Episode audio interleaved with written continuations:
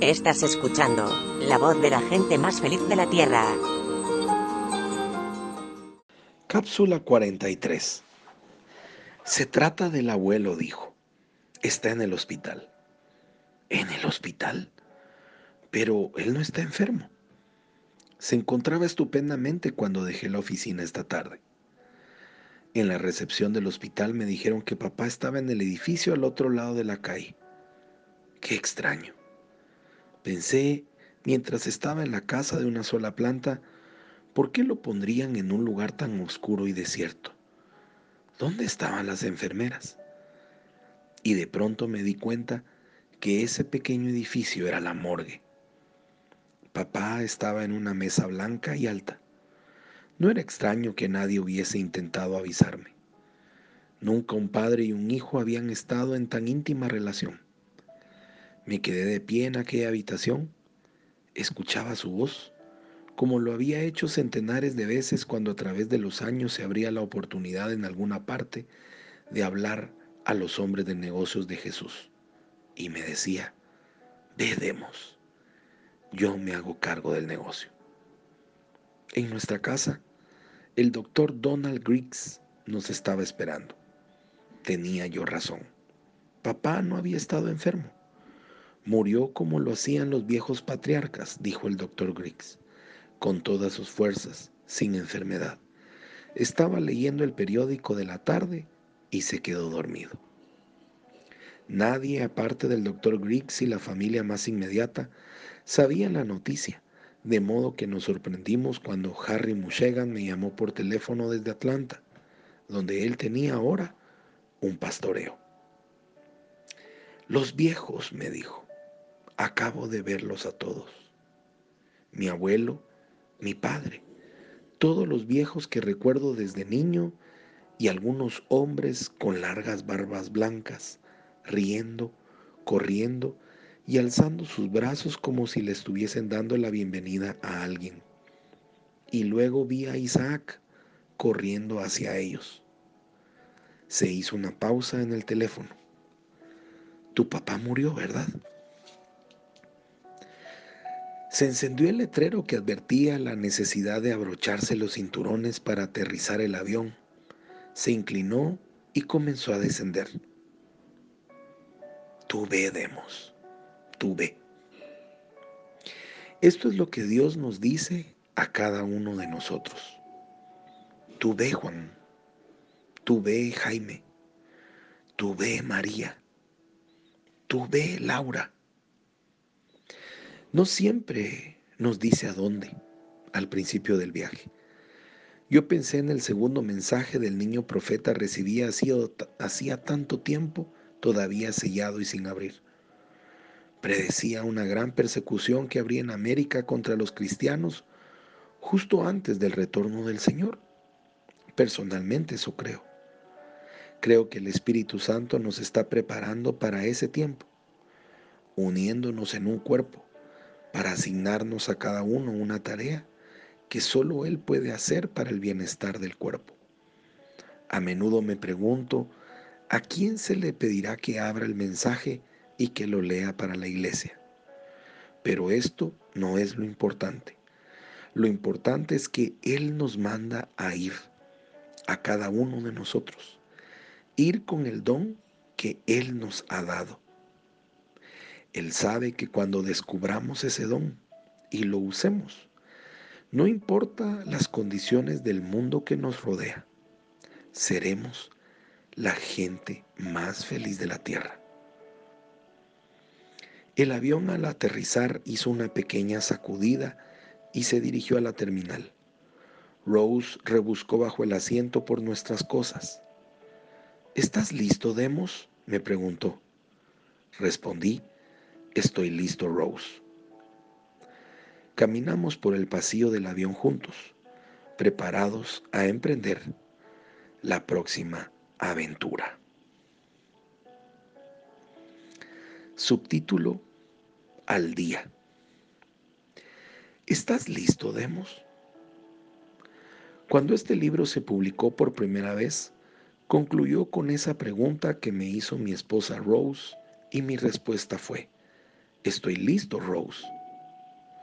Ninguno de los dos nos pudimos imaginar qué aventuras nos esperaban. Invitaciones a la Casa Blanca, presenciar la transferencia del monte Sinaí, dirigirnos a líderes religiosos de la India, comer con Madame Sun, esposa del primer presidente de China, encuentros con líderes de las naciones de América Central. No teníamos idea que este libro sería traducido al alemán, holandés, francés, español, portugués, polaco, húngaro, ruso, ucraniano, armenio, árabe, sueco, danés, noruego, japonés, chino y telugu, y que bendeciría a tanta gente. No pudimos haber soñado hasta dónde llegaría el ministerio de la fraternidad internacional de hombres de negocios del Evangelio completo a través del trabajo de sus capítulos, convenciones, libros, revistas, grabaciones, televisión, radio y ministerios por medio de satélites. Esta organización no lucrativa de cristianos laicos es guiada por 70 directores internacionales y 500 directores nacionales y su membresía representa casi cada antecedente denominacional. Es el más grande ministerio laico de su tipo en el mundo, con más de un millón de hombres laicos que se reúnen regularmente cada mes o cada semana complementando el ministerio de las iglesias locales por medio de un llamado a los hombres de negocios a Dios. La fraternidad hoy abarca más de 3.500 capítulos en 134 países y todas las vidas de millones de gentes a través de sus alcances a nivel mundial. La visión que Dios me reveló a mí en 1952 en la cual gente alrededor del mundo que estaba sin vida, deprimida, fue transformada en personas gozosas, unidas todas y llenadas con el amor de Jesús. Evidencia de esto es visible cuando miles de miembros y amigos de todos los continentes, muchos en ambientes culturalmente distintos, celebran convenciones anuales de la fraternidad por todo el mundo. Dios está proporcionando el cumplimiento de este propósito por medio de más de 80 mil miembros dedicados a alcanzar hombres para Cristo, tales como Sir Lionel Lucco de Guyana, aclamado en el libro de récord de Guinness como el más exitoso defensor en el mundo, como Charles M. Duke, astronauta de Apolo 16, como el famoso Rossi Grier de la Liga Nacional de Fútbol NFL y miles de profesionales y hombres de negocios de varios senderos de la vida. A través de ellos, los miserables, los solitarios, que yo observé al principio de mi visión, son ahora transformados en la gente más feliz de la tierra. Firma Demos Shakarian. Comentario final.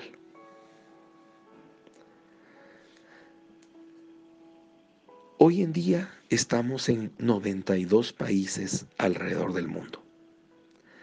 La pandemia nos ha hecho no estar seguros de la cantidad de capítulos que hoy tenemos. Sin embargo, cada vez que leo este libro me anima a seguir sirviendo, a seguir siendo útil en el reino a través de esta organización. Y le pido a Dios no perder mi aspecto laico, no perder mi ánimo de hombre común y corriente, hombre común y normal, con expresiones comunes y normales, tratando con personas comunes y normales, pero con todo el ánimo de compartir mi experiencia de vida con Jesucristo a otros como yo. Te animo. Le pido al Espíritu Santo que en este momento detone, desate, active tu ánimo, tu gozo, tu capacidad de servicio, tu voluntad de ir. Isaac Shakarian terminó siendo el pastor de su iglesia, un hombre multimillonario, apoyando a un hijo especial, a un hijo que recibió una visión que ha transformado la vida de millones de familias en el último siglo. Y tú y yo somos parte de esa organización. ¿Para qué? Para que otros puedan llegar al beneficio y bendición de conocer a Jesucristo. ¿Qué sería de mí si no conociera a Jesús? ¿qué sería de mis hijos? Es una linda pregunta para darnos cuenta que lo único que ha valido en nuestra vida es conocer a Jesucristo. Que lo único que pudo transformar nuestra realidad, nuestros rostros, nuestra salud, ha sido conocer a Jesucristo y hoy vivir con el poder del Espíritu Santo de Dios, abriendo nuestra boca, mostrando nuestro testimonio a la vista de otras personas. Y aunque así como demos no fue perfecto, tampoco lo fue su hijo Richard, hoy tampoco lo somos nosotros, pero no dejaron de servir, aún en las peores circunstancias en las peores diferencias dentro de la misma organización que han podido haber, siguieron sirviendo. Y hoy tú y yo estamos listos, estamos capacitados, estamos preparados para ir. Así que si tú tienes un lugar donde yo sirva, virtualmente o presencialmente en tu país, hagámonos las invitaciones con las autorizaciones correspondientes y nos veremos en tu nación. Y nos veremos en el avivamiento de tu región. Y nos veremos en los eventos especiales, en las convenciones. Nos seguiremos viendo. Porque, ¿qué sería de mí si no conociera a Jesús y no sirviera en este lugar? Esta organización me dio la plataforma para regresar a la iglesia. Me ha creado el deseo, la voluntad de seguir adelante, compartiendo las maravillas de Jesucristo. Y yo sé que a ti también. Dios te bendiga, querido audiolector, en el país que estés, en las condiciones en que te encuentres. Recuerda cómo termina demos este libro. Lo importante es que nos manda a ir, a cada uno de nosotros, ir con el don que Él nos ha dado. Él sabe que cuando descubramos ese don y lo usemos, no importa las condiciones del mundo que nos rodea, seremos la gente más feliz de la tierra. Soy Pablo Zárate. Te deseo lo mejor.